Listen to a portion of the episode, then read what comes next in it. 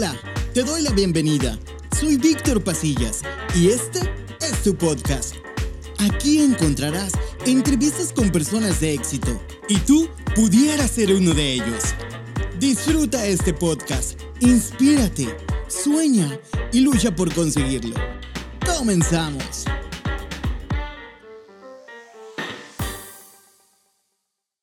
Hola, muy buenos días, tardes, noches, dependiendo la hora en la que estén viendo este, este video, este podcast, o a los que nos escuchan por medio de Spotify, eh, un saludo muy grande.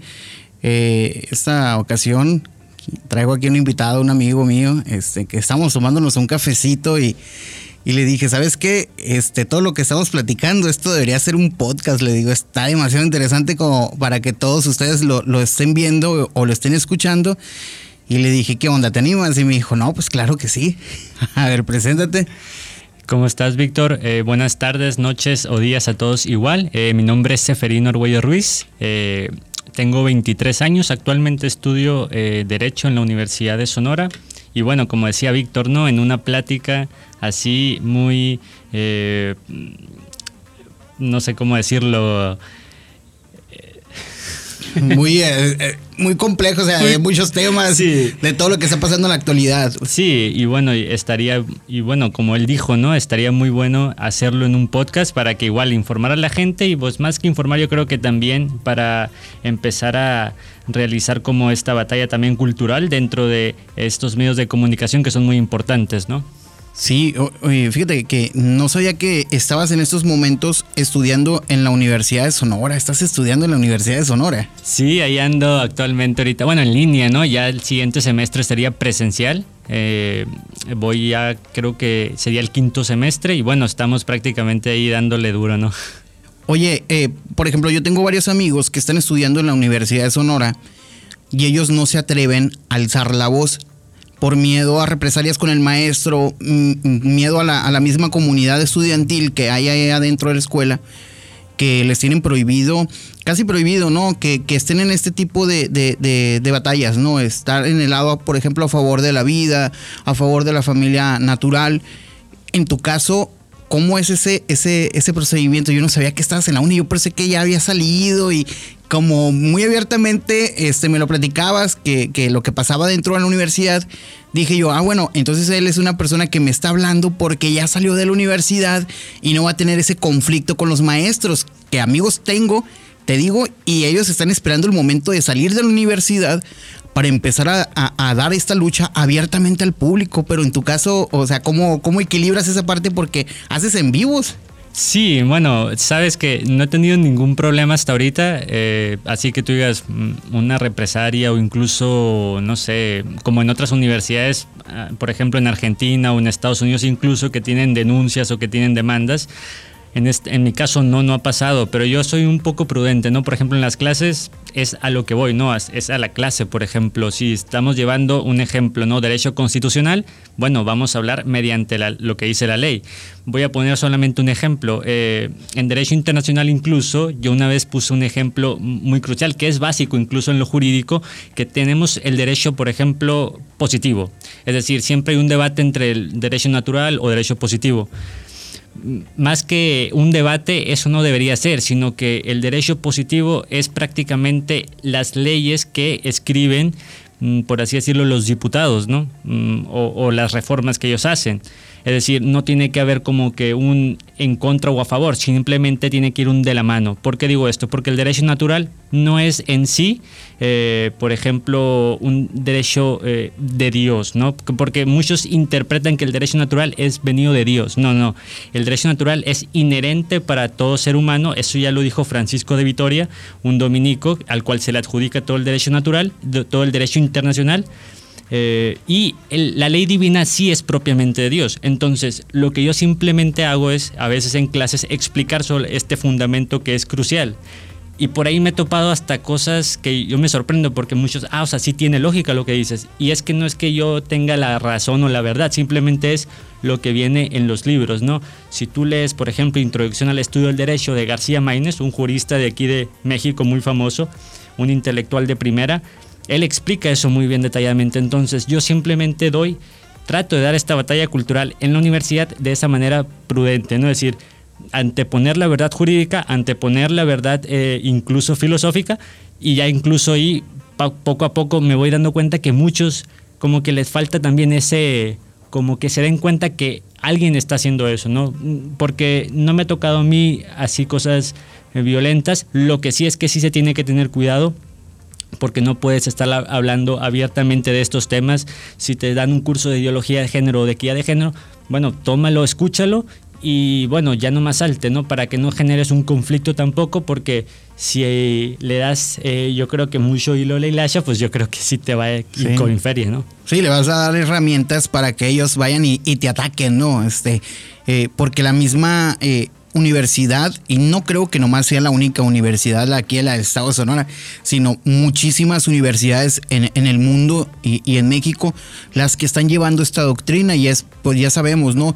Eh, el mismo plan de estudio es para todas las universidades de todo el mundo y, son enviadas este, eh, desde Harvard. Entonces, eh, es el mismo plan de estudio, todos llevan la misma secuencia y es para un mismo fin. Este, todos ya sabemos que se tiene que implantar la, agenda de ideología de género para el 2030, así lo ha dicho la ONU. Y entonces, mm, pues ninguna, inclusive ninguna eh, eh, este, dependencia de gobierno se queda atrás. Trabajo en salud y en dependencia de salud a nosotros también nos obligan, no es si es quiere, si es opcional, es obligatorio llevar estos cursos de ideología de género y chutártelos, tragártelos, así como dices tú, aunque no te guste, tienes que chutártelos. No vas a comulgar, no vas a ir a, predicar esa palabra que se está haciendo ahora, no vas a contribuir a eso, pero pues te los tienes que chutar, ¿no? O sea, es obligatorio. Ahí en la uni se están llevando ya esos planes o, o cómo está el asunto ahí. Por ejemplo, el semestre pasado hemos tenido o han tenido invitaciones, eh, nos mandan por correo, por ejemplo, la inscripción al curso o la invitación al curso. No, te la ponen, bueno, no te ponen como que es de ideología de género, sino que por ahí perspectiva de género, vamos a hablar sobre la importancia de la mujer en el ámbito profesional. Vamos a hablar, incluso ahí me tocó, y, esto sí, sí es real, ¿no? Eh, aparte, porque en los cursos que fueron ese semestre, el pasado semestre, la verdad no fui, no, no me inscribí a muchos, pero en, mi primer semestre de carrera, bueno, segundo, perdón, ahí tuvimos una, ponencia en donde se hablaba sobre eh, la violencia hacia la mujer. Entonces anteponían normas jurídicas, bueno, una norma jurídica a la cual apelaba que si la mujer era violada, ella tenía mm, derecho, pues bueno, a una, una, a que ella vaya, por ejemplo, a denunciar a quien la, agredió y bueno, este fuera a prisión. Solamente que ahí en la norma, y esto lo dijeron ahí en la ponencia, decía como que bueno, eh, esa ley, esa denuncia o, esa norma que ellos sacaban tenía una antinomia y yo se la pregunté a la, ponente porque si tú vas al Ministerio Público o a X dependencia para decir, bueno, vamos a llevar esta ley, eh, por ejemplo, violaron a una mujer y vas y bueno, quieres abortar también, tienes también el derecho a abortar sin una denuncia de por medio. Entonces, ¿qué pasa aquí? Cuando la persona eh, quiere denunciar al violador, bueno, el abogado defensor del violador va a tener mucha más apertura que no vaya a la cárcel. ¿Por qué? Porque si la mujer no te puso una demanda, no siguió el procedimiento, es mucho más sencillo para el abogado defensor que el violador no vaya a la cárcel. Entonces ese problema en la norma muchas veces no se dice o incluso no se recalca, ¿no? Y ahí, por ejemplo, un maestro, que es uno de los mejores penalistas que hay en la Unison, él antepuso también y dio como que su opinión, porque es, cuando yo di esa opinión fue como que desviada al tema y este profesor de la Unison vino como que a recalcar que sí se ocupa la denuncia, ¿por qué? Porque puede haber un problema jurídico después para que el violador no, no sea preso y pueda salir libre más fácil, ¿no?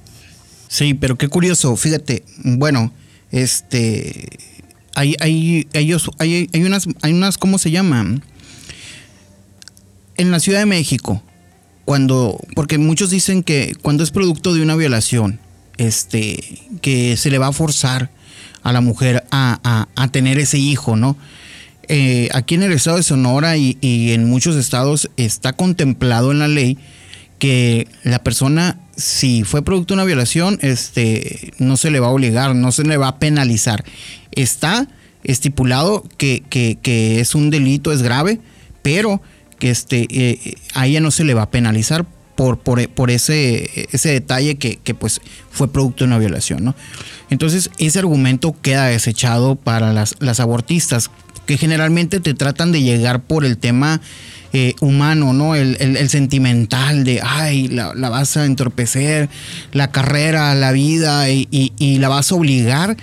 Y, fue producto de una violación. Oye, tranquila, eso ya está en la ley. Ella no puede, no, si no quiere tener al bebé, este puede, puede eh, hacer uso de eso, ¿no? Que sería magnífico y hay muchos testimonios. Uno de ellos es Joana una muchachita de Colombia que le mando un saludo, amiga, este, te, mando unos saludos enormes. Esa muchachita fue este, producto de una violación. Fíjate, cumple con todos los estándares que las abortistas no quieren. Es eh, producto de una violación. Su mamá no tenía tantos recursos este, económicos para poder tenerla y la tuvo, a pesar de todo. Eh, ahorita, gracias a Dios, ella se acaba de casar tiene, este, acaba de formar su bonita familia y ella está dando su testimonio, ¿no? Y vemos cómo es atacada y, con ese feminismo por dar el testimonio de que ella viene producto de una violación y, creo que deberíamos todos sí, a lo mejor dice, van a decir personas que tú hablas desde la posición donde estás, tú eres hombre, tú nunca vas a salir embarazado por una violación y por eso es muy fácil decirlo. Pero creo que no hay, no hay este, cosa más bonita que dar la oportunidad y, a lo mejor esa persona puede ser una persona magnífica, como ha habido muchos casos que han querido abortar, Cristiano Ronaldo, por ejemplo.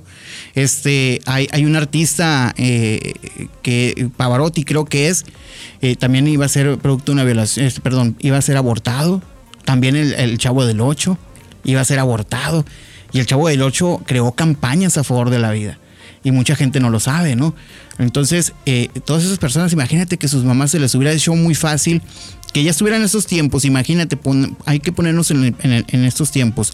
Si las mamás de ellos fueran jóvenes en estos tiempos, oye, pues facilito los hubieran ido a ir a abortar y ya nos hubiéramos perdido a lo mejor el mejor futbolista de, los, de todos los tiempos, eh, uno de los mejores futbolistas, Cristiano Ronaldo, de los mejores este, artistas que es Parotti o, o, este Chavo del Ocho. Imagínate, nomás por esa ocurrencia de que pues por, por, por, el aborto ya todos van a... Justin Bieber, ¿no? También es, es, es, pro, vida, ¿no? bueno, lo ha dicho él, ¿no? Incluso él hace como una reflexión, incluso a veces da... En Instagram yo veo que a veces sube como unos posts ahí hablando sobre eso. Y bueno, también es curioso lo que tú dices, ¿no? Cómo se le quita la oportunidad a alguien por simplemente, bueno, una violación. Que, que acá es un tema muy importante porque la violación es, es un delito, ¿no? O sea, es un delito y matar a otro ser humano sería otro delito, ¿no? Entonces, y ese es el problema también, porque si tú pones ese, ese argumento, bueno, siempre te dicen, bueno, es que eh, no, son, no es lo mismo, por ejemplo, cuando yo digo, bueno, si te roban algo, bueno, tú tienes el derecho entonces de robarle algo a otra persona. Entonces, si juegas con ese score en un, en un debate o en, en una o en compartir de ideas, bueno, ahí es como no tanto, ¿por qué? Porque ya el aborto se le ha dado como un marketing muy bueno. Mm, Hollywood ha hecho mucho al respecto también y bueno, tenemos como que esa... Eh, a veces dudamos incluso decir, bueno, es que sí es cierto, no es lo mismo que maten al niño, ahí, incluso no es matar, incluso es una cosa o algo que no tiene valor, bueno, vamos mejor a privarlo para que la mujer no sufra, ¿no?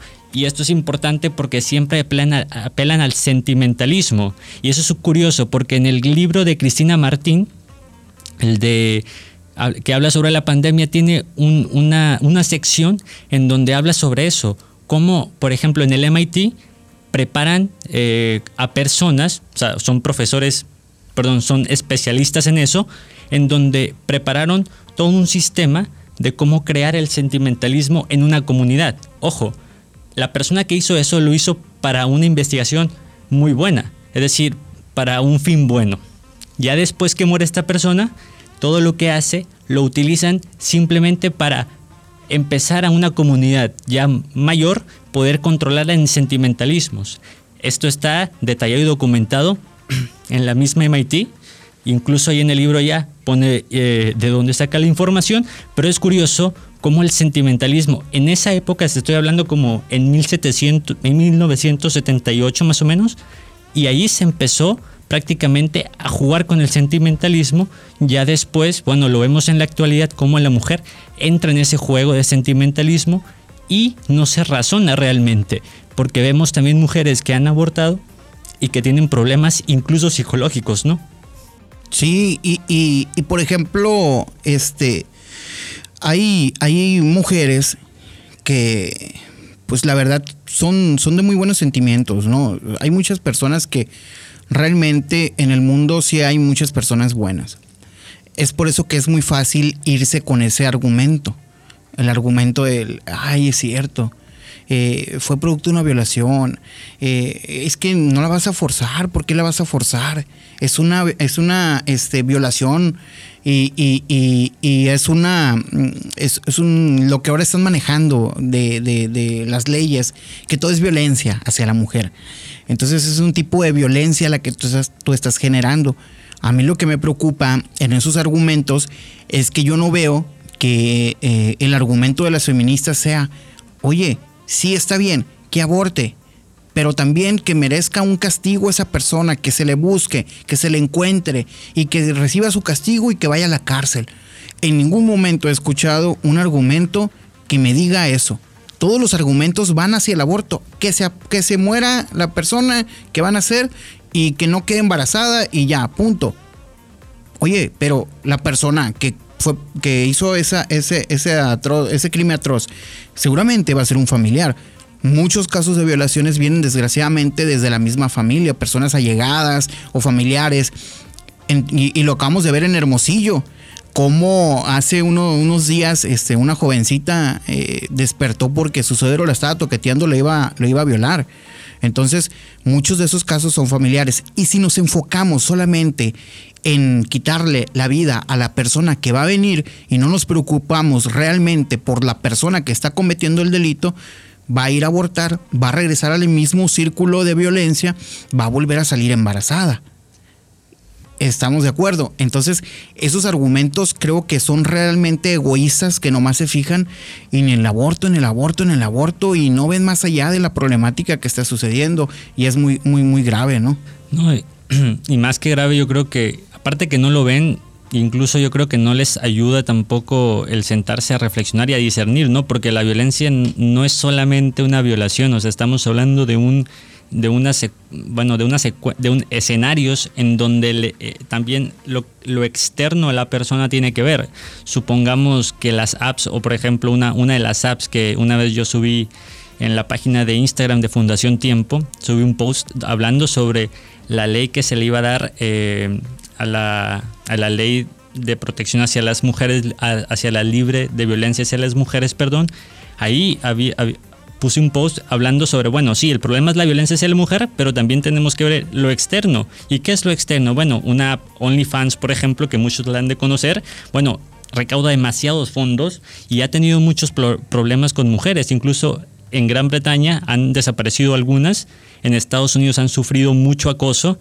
al grado de que una muchachita, por ejemplo, no quiere ir a la universidad. ¿Por qué? Porque tuvo un problema muy fuerte con sus fotos en las cuales se empezaron a dispersar en algunos medios de comunicación y bueno, le daba vergüenza. Más que bien o mal, o juzgar a la persona porque hace un perfil de OnlyFans, ese no es el punto. El punto es que el mismo mercado te está haciendo que seas eh, no violento, pero te encaja en un punto, bueno, donde decir que la persona es simplemente una cosa, la cual puedes pagar por un servicio. Entonces, ese es el problema, yo creo, más a fondo de la violencia que decir, bueno, vamos a sacar una norma y vamos a decir, bueno, las mujeres tienen derecho de abortar. ¿Por qué? Porque están siendo violadas. Yo digo que mejor hay que ver el, el punto externo y decir, bueno, vamos a curar la violencia poco a poco en algunos sectores, concientizando a las personas y bueno, de ahí vamos a ver entonces cómo reacciona todo esto y ya podemos tomar una decisión. Pero la decisión no puede ser basada en efectos, porque los efectos, bueno, siempre van a seguir existiendo porque no vas a la causa. Entonces, la causa de la violencia vendría siendo que la persona perdió el valor como antes mm, lo tenía, ¿no? Sí, e, eso que, dices tú de, atacar de manera este, superficial el problema, se viene también el, tema de, la violencia de, género, ¿no? Este, y, el, el, tema de los feminicidios que dicen que para los que no entienden esos términos, este, pues feminicidios dice la ONU que es asesinar a una mujer por el simple hecho de ser mujer. Creo que eh, convertir una todo la muerte de una mujer en un feminicidio es una burla y lo estamos viendo como en la sociedad está bien penetrado y, todos dicen sí fue feminicidio feminicidio óyeme no es feminicidio son diferentes causas que envuelven ese ese eh, horrible este escenario que puede ser, por ejemplo, la drogadicción, el problema emocional que trae la persona, que no sabe comportarse, trae celos, este, la, drogadicción, el alcoholismo, en fin, hay mucha descomposición social que puede ser la causa del por qué esa persona asesinó a la pareja o asesinó a la mujer. Pero no, no es por el simple hecho de salir a, ay, soy hombre, este, son las 6 de la tarde, se me antoja ir a matar a una mujer, voy a ir a matar a una mujer, y va y mata a la mujer. No, eh, existen esos casos a lo mejor en Estados Unidos, pero van a matar a lo mejor un, latino y que van y matan a latinos, ahí sí, ahí sí, ahí sí existe ese tipo de violencia girada a ciertas personas que son de, otros países, pero aquí que me digan en el mundo que un hombre, este, eh, o aquí en, Hermosillo, no, están lejos, que un hombre está saliendo a la calle a matar mujeres por el simple hecho de ser mujer, creo que es una burla, es una burla lo que nos están haciendo, como muchas iniciativas que están metiendo y que las personas no entienden todos los significados que ahora nos están llegando por medio de las leyes eh, y, y sí es muy importante echarnos un clavado, como el, por ejemplo, la equidad de género. Se escucha muy bonito y me dicen, es que la equidad de género es la igualdad entre un hombre y una mujer. Y les digo, no, no, discúlpame, permíteme. Eso es la equidad de sexos. Sexo es hombre y mujer. Género, equidad de género no es hombre y mujer. Género es, pues ya sabemos, las miles de locuras que pueda tener una persona es de autopercibirse lo que quiera. Eso es género que como unos primeros pasos ahorita lo están haciendo un hombre y una mujer porque no está avanzada toda la ideología. Pero una vez avanzada toda la ideología, ya no va a ser hombre y mujer, va a ser todo. Y ya lo estamos viendo en el INE, cómo les están obligando los partidos a ya meter candidatos de este que estén en, en, el lobby LGTB. ¿Por qué? Porque ya metieron la, en la ley la paridad de género.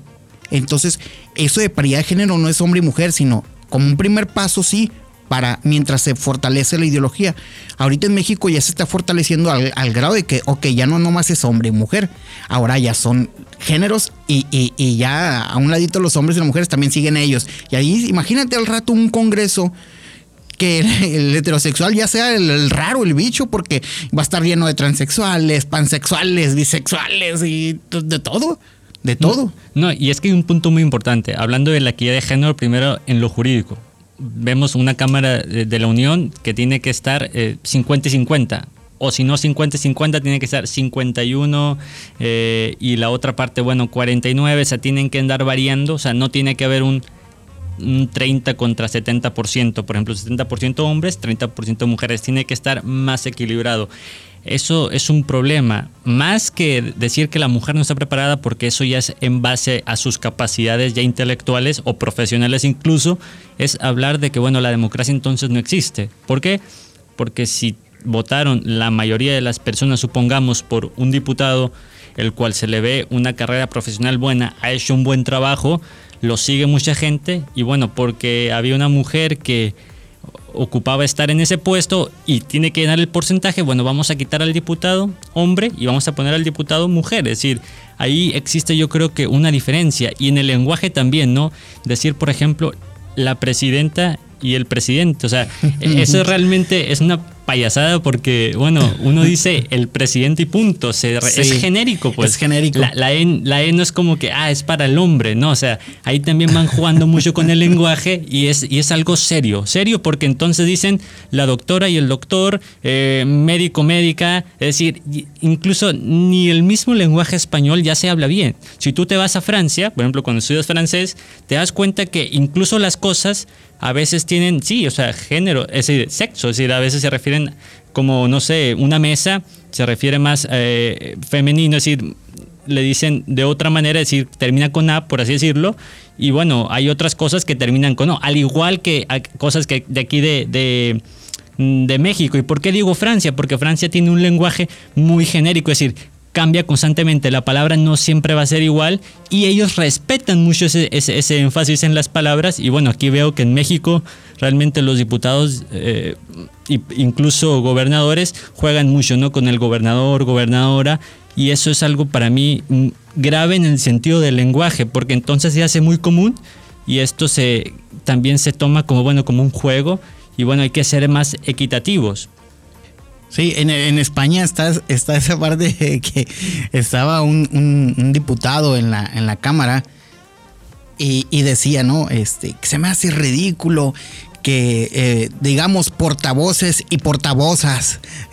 y tú te quedas así. Y así como eso, este, ha habido, ha habido muchos. También el secretario de Salud Pública a nivel federal, no me acuerdo cuál fue el término que utilizó, que también fue por ese estilo. Este, médico, no me acuerdo. Este, pero fue una burla a nivel nacional y es por jugar con ese vocabulario ideológico, ¿no? Este, que, que pues todo el mundo está entrando y, y que eso vino eh, a partir de Vicente Fox para acá, empezó con el niños y niñas. Y ahorita creo que ya cualquier persona que está en un cargo público ya está, ya hasta se siente obligado. es a inconsciente decir- incluso es inconsciente Sí, de, de decir, ¿sabes qué? Hombres y mujeres, este, niños y niñas. Y, y ya no decir todos, Todo sino el todos y todas. Y así. Entonces, eh, eh, ese juego de vocabulario puede decir uno, bueno, o sea, no, no afecta en mucho, es muy liviano, no hay problema.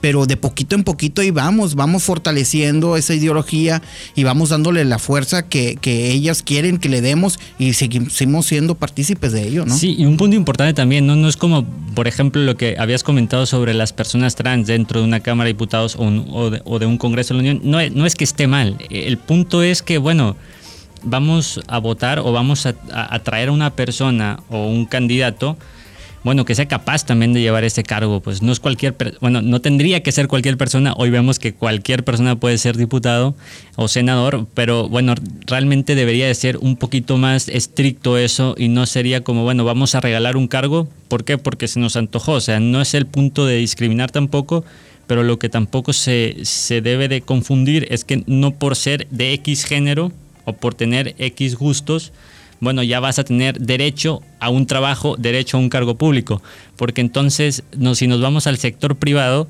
allá X persona que sea de X gustos, o sea, no va a tener un cargo si no produce. ¿Por qué no hacer lo mismo también en el sector público? Es decir, también buscar esa producción. Y hablando de producción es simplemente tu intelecto a nivel jurídico, a nivel incluso eh, del sector salud o del sector eh, incluso energético.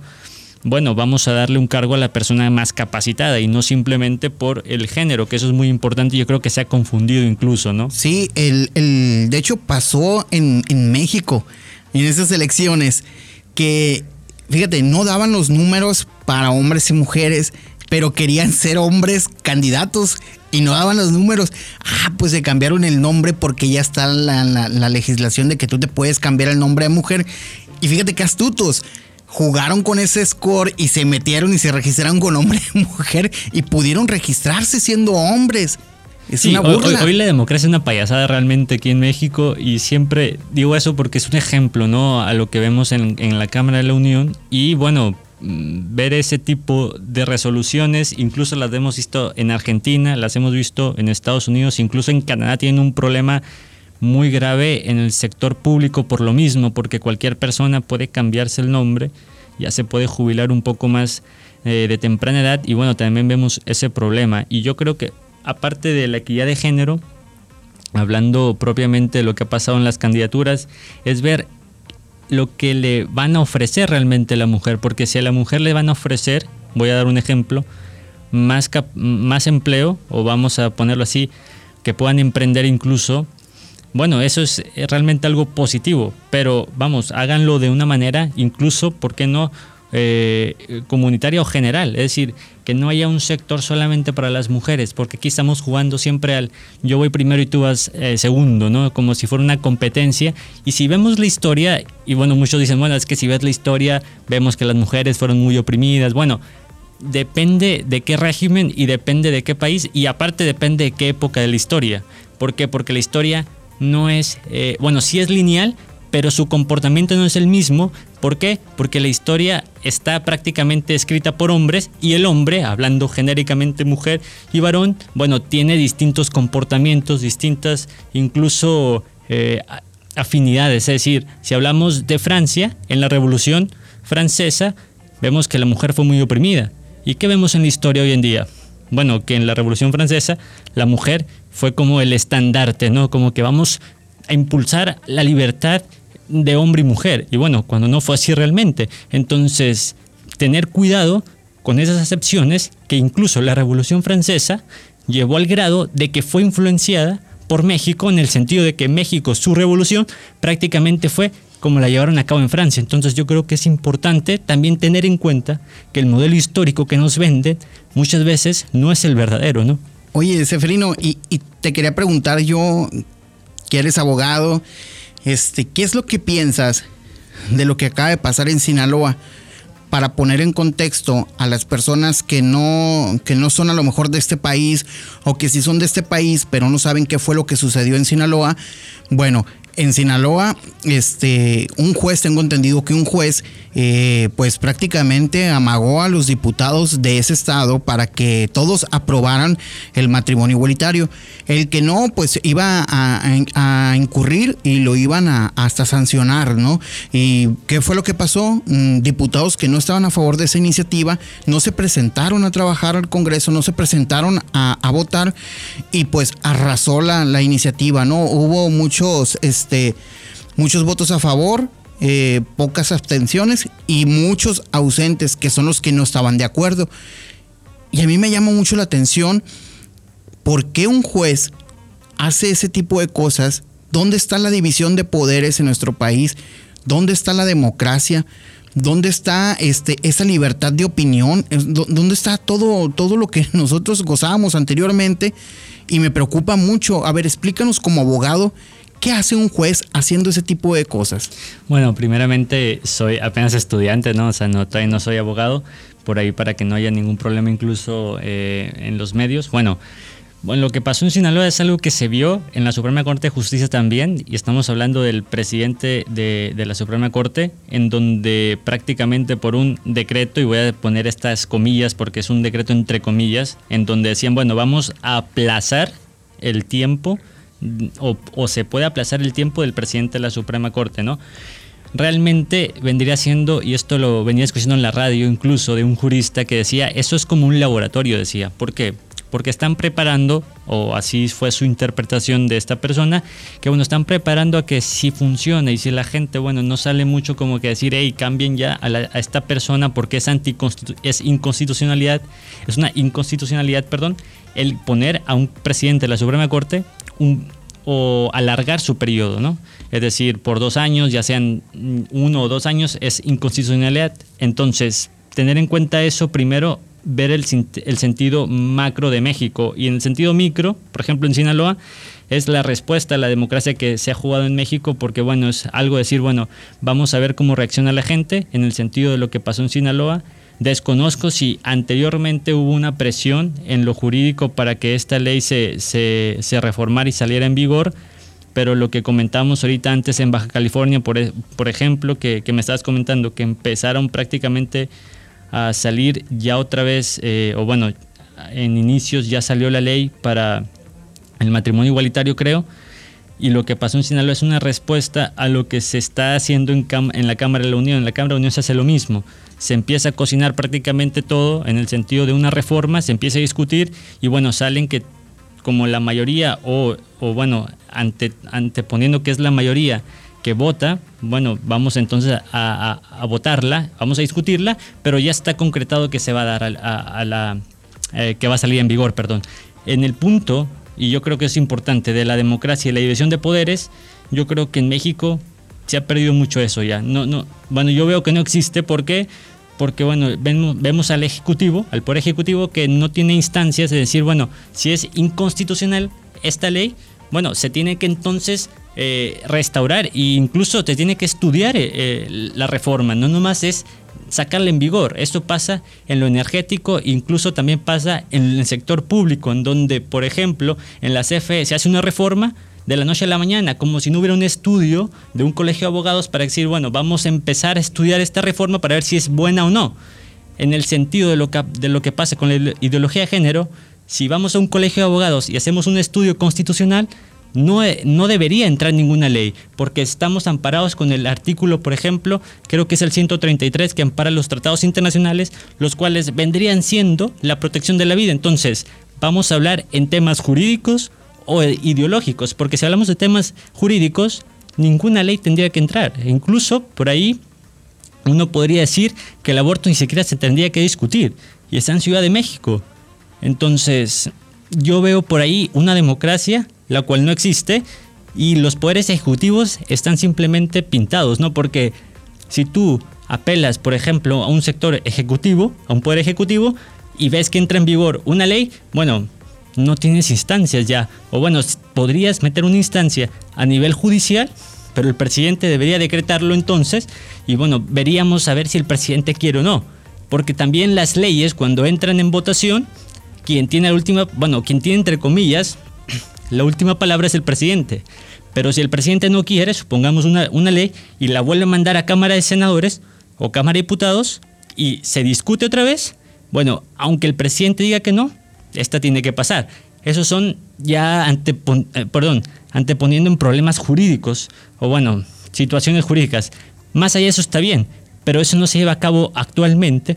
¿Por qué? Porque tenemos una democracia un poco dormida o un poco incluso ya ni siquiera estudiada, ¿no? Porque se votan leyes como si fueran, no sé, canicas, ¿no? O sea, en ese sentido.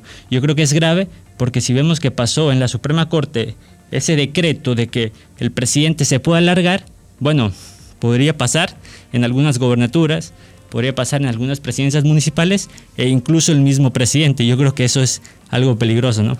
Sí, y, y ahorita que mencionas esa parte, eh, pues nosotros lo hemos dicho muchas veces, nosotros no estamos en contra de esas personas, no estamos este, en, contra de que ellos se casen ¿no? y hagan su vida. Creo que eh, ellos ya estando adultos pueden hacer eh, de su vida lo, que gusten.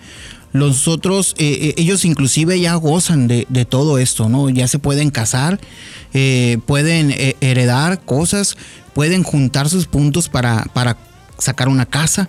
En fin, todo lo que un matrimonio eh, eh, de orden jurídico pueda gozar, ellos también ya lo gozan, sin necesidad de cambiarle el, término eh, de, matrimonio, ¿no?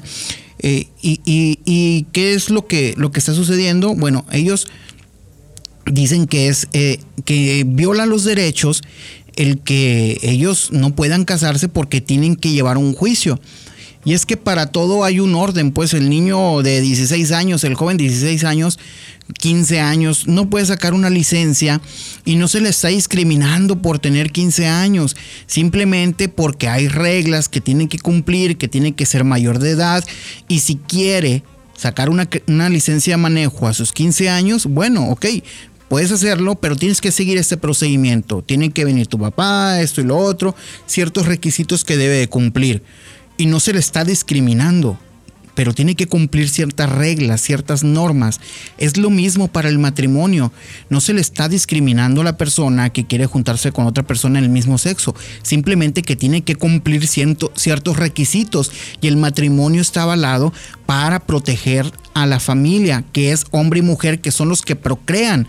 Y para eso está, para proteger a la familia. Pero pues esas personas no pueden procrear familia y, es por eso que a, a, ellos no entrarían en ese término, pues. Pero ellos pueden casarse y pueden hacer lo que quieran.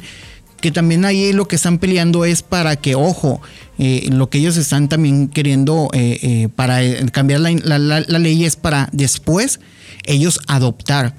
Y ahí es otro problema, porque ahí estás violando el derecho del niño a restituírsele lo que perdió, que es un papá y una mamá. Ellos son los que tienen el derecho, el privilegio, ese derecho de, que se les restituya. No el derecho de dos personas adultas a que se les cumpla un capricho de tener una, una adopción de un niño. Si no es algo material para, ah, ok, lo compro, me lo llevo, va, envuélvamelo. No, o sea, no es un capricho. Es, tienen que tener, el, primero está el derecho del niño y no existe el derecho de dos adultos, existe el derecho del niño a ser adoptado. Y yo creo que muchas personas no estaríamos de acuerdo, y no porque sean malas personas, sino porque hay una ley natural, hay un orden natural. Dos papás, si a mí, este, siendo un papá, que dicen que un papá que muy cariñoso con, con sus hijos, pero a mí me cuesta mucho más trabajo demostrarle eh, el afecto que le demuestra la mamá. Y es porque los hombres pensamos en otras cosas. Y la mamá está, este, como que la naturaleza es más protectora. Y, tiene esa más habilidad. Por eso hay muchas maestras que son, que son, que son mujeres y muy pocos maestros hombres. Es porque es la misma naturaleza, pues. Entonces no es en contra de las personas, no es en contra de que no queremos que se casen ellos se pueden casar, no hay ningún problema y lo hemos dicho muchas veces. El problema es que ellos se quieren meter a cambiar el orden natural que es el, matrimonio que está hecho para un hombre y para una mujer.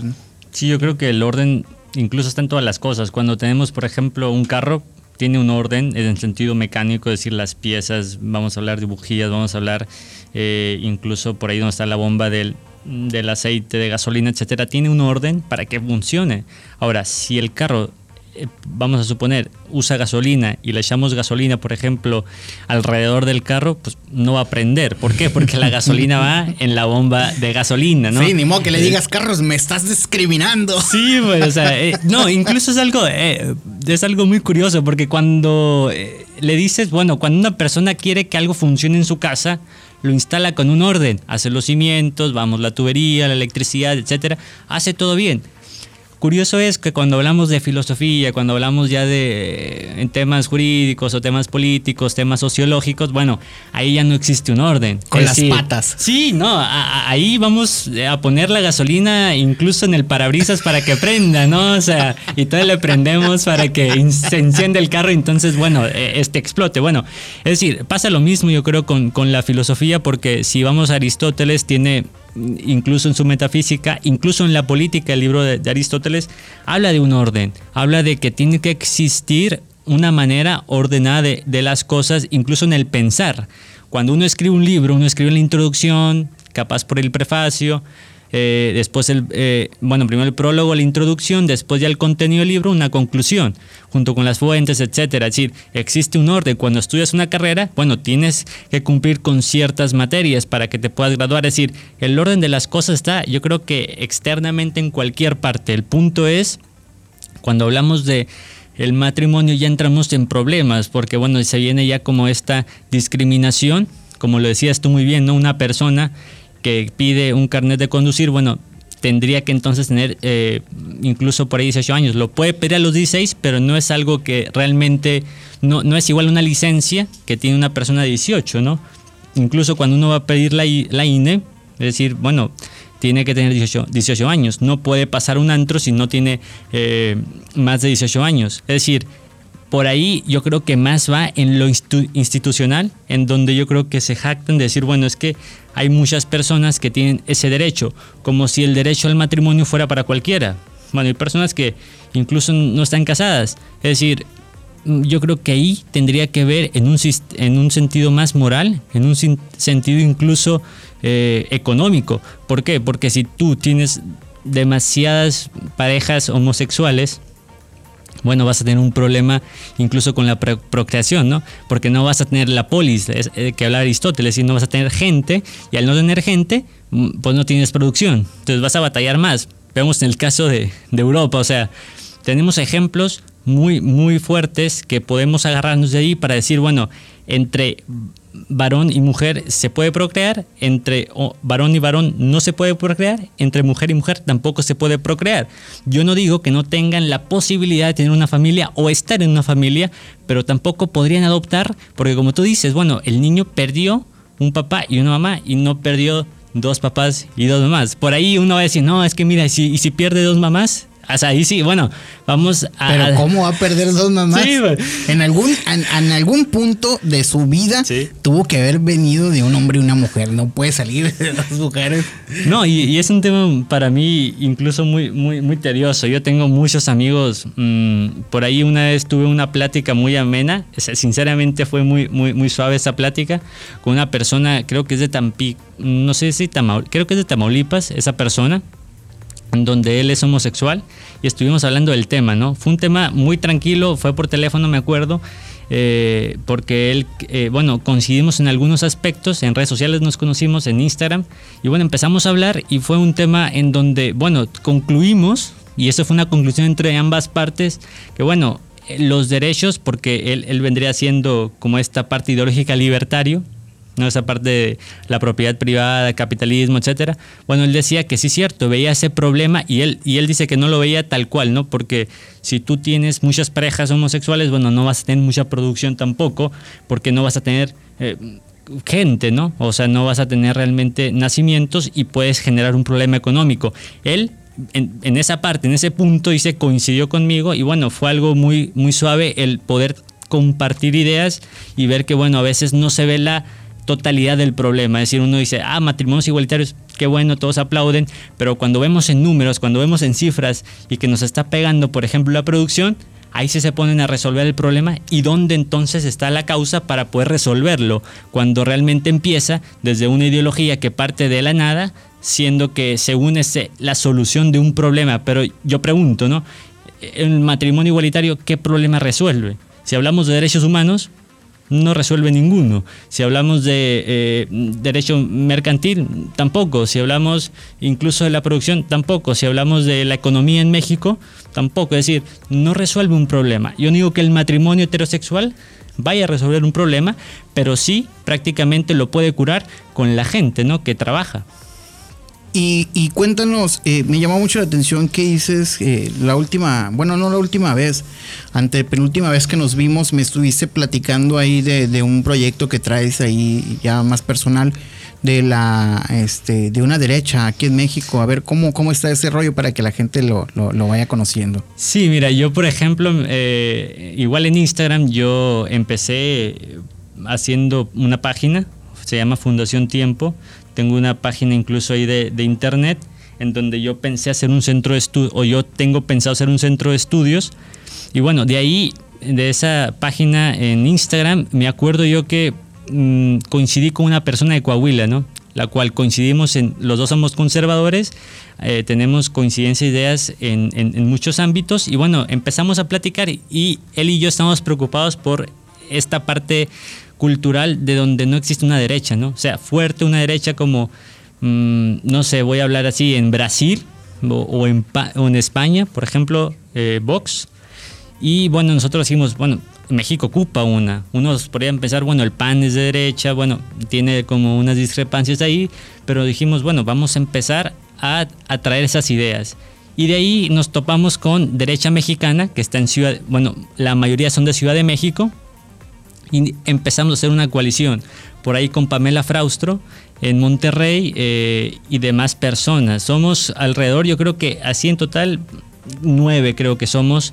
Apenas estamos formando este, este grupo, esta derecha, así como Nueva Derecha Latina queremos hacer una, pero en México, ¿no? ¿Por qué? Porque vemos que es importante traer las ideas eh, conservadoras, por ejemplo, eh, apelando un poco a Roger Scruton, apelando un poco a incluso filósofos voy a considerar Aristóteles también, o sea, sé que es muy antiguo, pero su pensamiento es muy bueno, el pensamiento incluso de Santo Tomás de Aquino, los escolásticos o la neoescolástica, que es un tema muy interesante porque los escolásticos, que son prácticamente dominicos, jesuitas o franciscanos, ellos crearon una escuela de Salamanca, la cual de ahí surgió lo que vendría siendo las ideas incluso del capitalismo, porque ellos hablan mucho del comercio, hablan mucho de lo que se tiene que hacer en el mercado o la ética laboral incluso. Entonces, esas ideas incluso desconocidas se pueden llevar a cabo para emerger a una derecha, ¿no? Porque la Escuela Austriaca de Economía tiene muchas ideas afines eh, a lo que fue la Escuela de Salamanca. Estamos hablando de 1492 más o menos, la Escuela de Salamanca,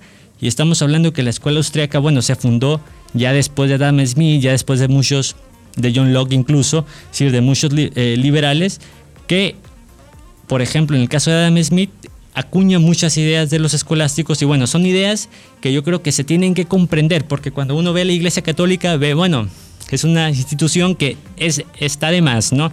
Bueno, es una institución que realmente trajo muchas ideas buenas y que ayudó incluso a, la, a comunidades enteras, y yo creo que se desconoce mucho eso, y esas ideas conservadoras, esas ideas incluso, ¿por qué no libertarias? En el caso de, algunos pensadores, bueno, llevar esas ideas a una derecha, la cual, bueno, tenga fuerza en México y pueda un po y de poco a poco puede emerger, ¿por qué no en un partido o por qué no incluso eh, en, en, gobernaturas? Yo no digo que participaría en una diputación o una gobernatura porque no siento yo que sea mi, mi vocación esa, pero sí ayudar a poco a poco eh, esas ideas o esta comunidad llevarla al borde, ¿no? Porque muchos de mis compañeros tienen como que ese fin de hacer algo bueno en la política, pues bueno, empezar de allí para formarla, ¿no? Y más, y más allá de, de lo cultural, es más lo histórico también, que es lo que queremos fortalecer en México, porque realmente la historia de México un poco desconocida y un poco también olvidada, ¿no? Sí, fíjate que ahorita que mencionas esa parte que está un poco olvidada, pasé hace unos días por una calle, no me acuerdo qué calle es exactamente. Y, le dije a mi esposa, ¿no viste la pinta que estaba ahí en la pared? Y me dijo, no, ¿qué decía? Decía, asco la patria, decía. Y dije yo, se extrañó mi esposa y me dijo, ¿de veras? Dijo, sí. O sea, ¿qué grado hemos llegado que tenerle asco a nuestra patria? O sea, ahorita ya te quieren arrancar el nacionalismo a, golpes, ¿no?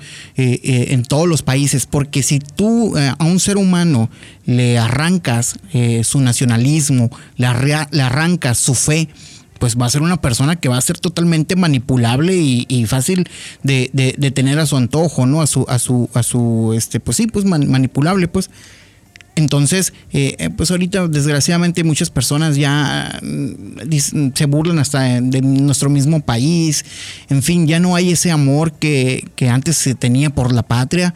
El himno nacional, pues si tú vas a un evento donde se canta el himno nacional, ves mucha gente que lo canta por, por X y, hay unos que ni saludan, o si saludan no se quitan la gorra o esto, o lo hacen de, de mala manera, en fin se ha ido quitando esa parte y, creo que sí es, mm, es muy importante, ¿no? El, nacionalismo en nosotros y como dices tú, es muy importante esa parte de una derecha mexicana que le correspondía el PAN y que de hecho por eso salió y salió con una básicamente doctrina católica, ¿no? En un partido político y desgraciadamente pues lo vemos en estas elecciones que hasta sacaron a un candidato transexual en, un estado aquí de, nuestro país.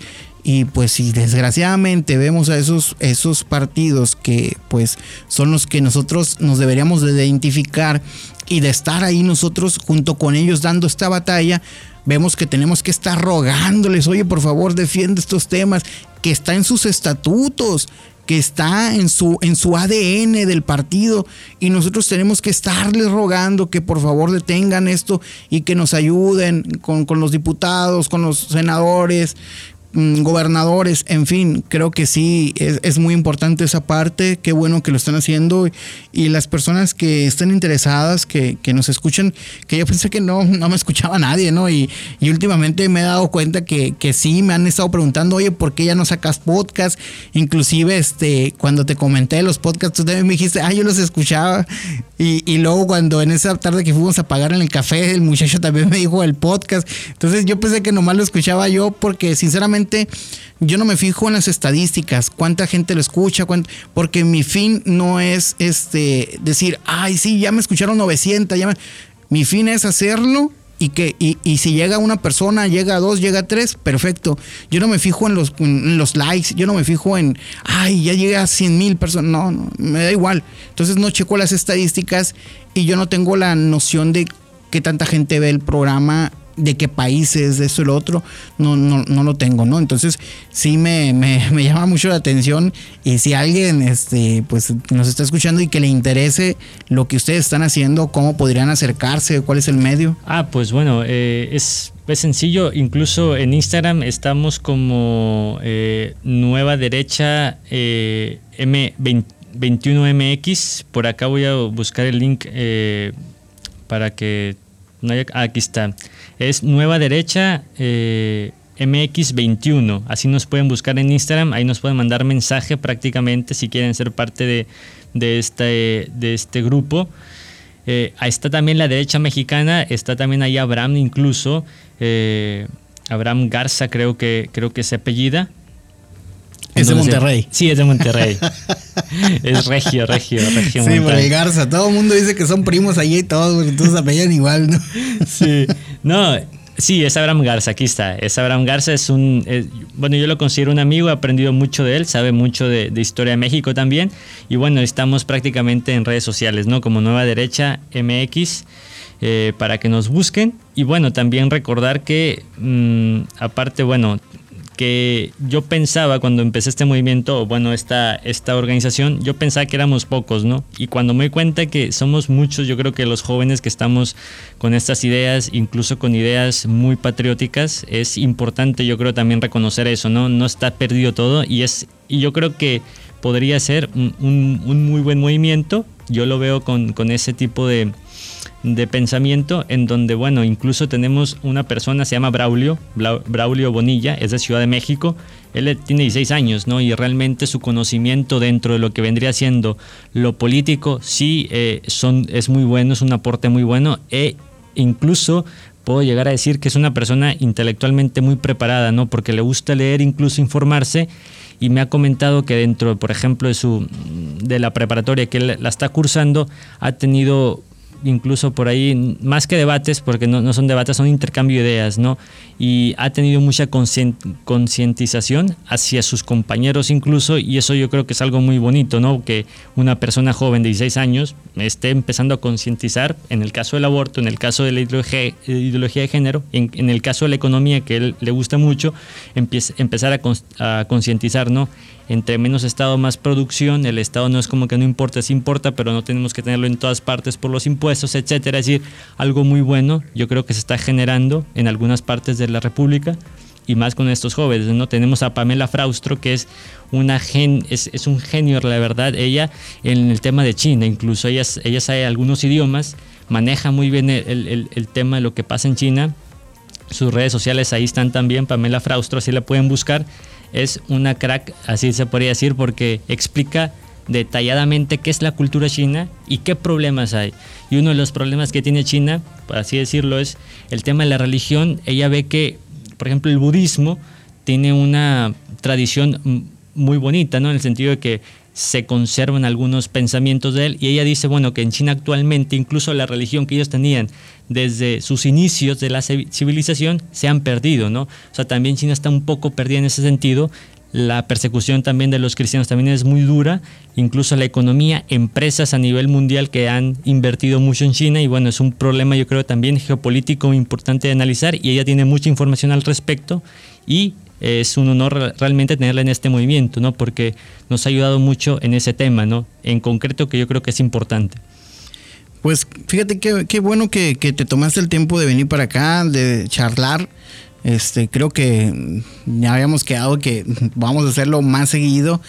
Temas va a haber hasta para tirar al aire, ¿no? Desgraciadamente nuestro país está bombardeándose cada día y vamos a tener muchos temas para hablar de aquí en adelante. Espero que eh, pues tu escuela al momento en que llegues ya de clases presenciales pues no sea un factor para, para que dejes de, de, de tener esa continuidad en redes sociales, de levantar la voz, de dar esta batalla cultural y que al contrario te fortalezca y, te prepares bien porque abogados este, buenos necesitamos que nos defiendan ante todas estas leyes que nos tratan de, imponer a la fuerza y creo que los, los, los, trabajos de, los médicos, los trabajos de los, de los este, abogados y los trabajos de los sacerdotes hoy en día va a ser primordial y, crucial ¿no? en esta sociedad que se está, híjole, atacando bastante eh, el, núcleo, el núcleo familiar, ¿no? Y me dio muchísimo gusto, Seferino, que estuvieras aquí en este podcast. Gracias. Eh, gracias, gracias por, por aceptar la invitación y, me la pasé muy a todo dar. Espero que, todos ustedes también se la hayan pasado a gusto y, si les gustó, compartan este, este podcast. Eh, con todos sus amigos para que esto llegue a muchísimas más personas, ¿no? No sé si quieras decir algo al final. No, eh, yo me siento muy honrado por la invitación, en serio. Eh, es como, bueno, eh, me acuerdo, ¿no? Cuando Raúl, Raúl me, bueno, me invita, las, las, Raúl Encinas, ¿no? Me invita la primera vez en hacer algunas transmisiones por ahí. Yo no tenía ningún conocimiento así de, de comunicar, incluso de tener un diálogo. Es algo que he aprendido a lo largo de este año, porque llevo un año en esto y, bueno, sí sé que he aprendido mucho y agradezco también la oportunidad y el espacio, ¿no? De poder informar un poco de lo que a veces uno aprende, ¿no? Sí, fíjate, Raúl también yo lo agarré de, maestro. Yo también cuando entré no sabía absolutamente nada y fui como esponjita, ¿no? Aprendiendo de Raúl Encinas, que le mando un gran saludo. Este, sí, yo también aprendí de él, es una gran persona y tiene bastante conocimiento. Yo creo que al igual que, que, que Mamela, tiene las fechas y los días de todo lo que sucede. Yo creo que hasta con los minutos y segundos. Y si pasó tres, una mosca o dos moscas volando en ese momento, también se la sabe. Raúl, Raúl este, es una persona bastante inteligente y, que le mando muchísimos saludos. Bueno, Seferino, muchísimas gracias. Gracias, a, todos los que nos escucharon y los esperamos para el siguiente programa. Dios los bendiga.